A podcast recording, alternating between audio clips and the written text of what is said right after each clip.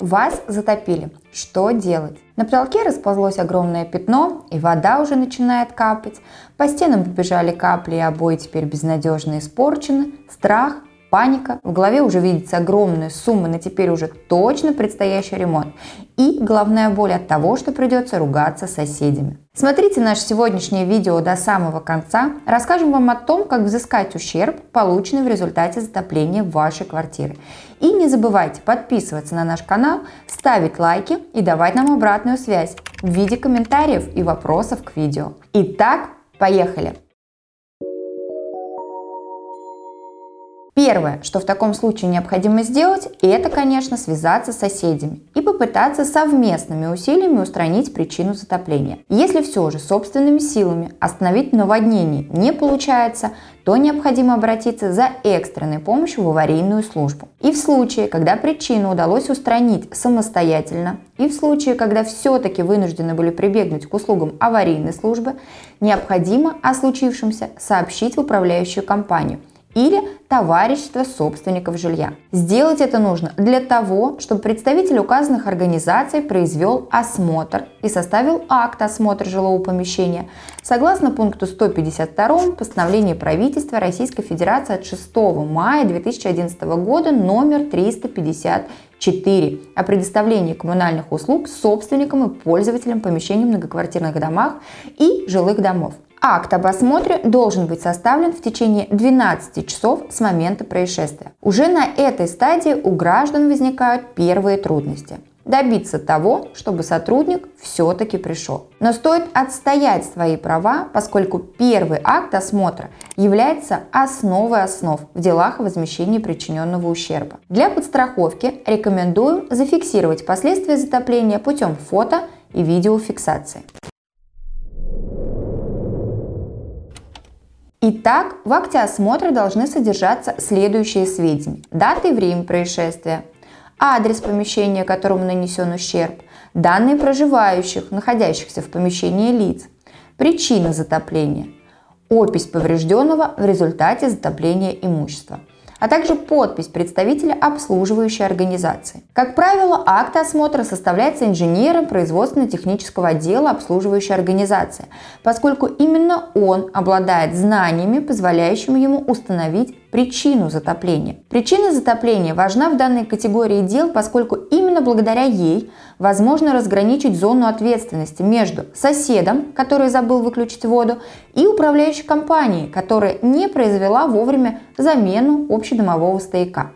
В случае, когда потерпевший не согласен с описью поврежденного имущества или с установленной инженером причиной затопления, он вправе в акте осмотра в графе примечания изложить свои замечания. Если управляющая компания проигнорирует ваш вызов и составление акта, вы можете обратиться с жалобой в Государственную жилищную инспекцию, так как согласно пункту 152 постановления правительства Российской Федерации от 6 мая 2011 года номер 354 составление акта осмотра входит в обязанности именно управляющей компании. Стоит отметить, что сразу после затопления, когда все поверхности еще сырые, определить зону повреждений не представляется возможным. Именно поэтому Рекомендуем спустя 10-14 дней произвести еще один осмотр помещения с фиксацией вновь выявленных повреждений. Например, сразу после затопления невозможно понять, произойдет ли впоследствии отслоение обоев или нет. Это возможно определить только после полного их высыхания. Итак, акты осмотра на руках. Весь причиненный ущерб зафиксирован. Далее необходимо этот ущерб перевести в денежный эквивалент. Для этого необходимо обратиться к эксперту-оценщику для подготовки им отчета об оценке рыночной стоимости восстановительного ремонта. Эксперт в своем отчете помимо стоимости строительных материалов учитывает также стоимость подрядных работ. Более того, при расчете ущерба учитывается и дизайнерские решения в помещении.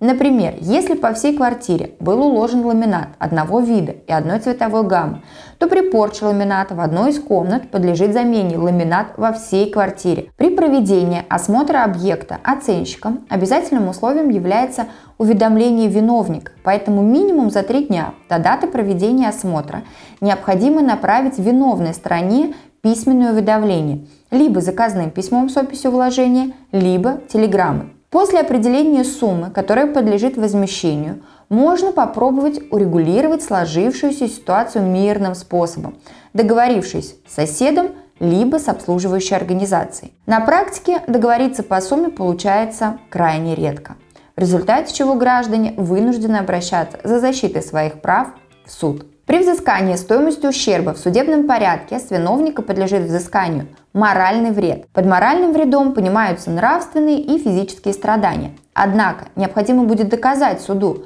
что такие страдания были испытаны. Например, в результате затопления вы сильно перенервничали, поскольку совсем недавно произвели дорогостоящий ремонт, в результате чего у вас повысилось давление. Данное обстоятельство необходимо зафиксировать, чтобы впоследствии возможно было использовать как доказательство. То есть необходимо обратиться за медицинской помощью и получить справку от лечащего врача. В случае, если виновником затопления будет являться обслуживающая организация, то взыскание ущерба будет производиться в соответствии с законодательством о защите прав потребителей, в результате чего целесообразным будет направление обслуживающей организации претензии с просьбой возместить причиненный ущерб. Срок ответа на претензию составляет 30 календарных дней с момента получения ее адресатом. Если же ответа на досудебную претензию не поступит, то в судебном порядке гражданин вправе также взыскать штраф в размере 50% от цены иска за отказ – управляющей компании урегулировать спор в досудебном порядке. Таким образом, при взыскании ущерба в судебном порядке возмещению будет подлежать помимо стоимости причиненного ущерба моральный вред и понесенные судебные издержки. А с обслуживающей организацией еще и штраф в размере 50% от цены иска. На сегодня это все. Если наше видео оказалось для вас полезным, подписывайтесь на канал, ставьте лайки и, конечно же, задавайте интересующие вас вопросы нашим юристам в комментариях под этим роликом. До новых встреч!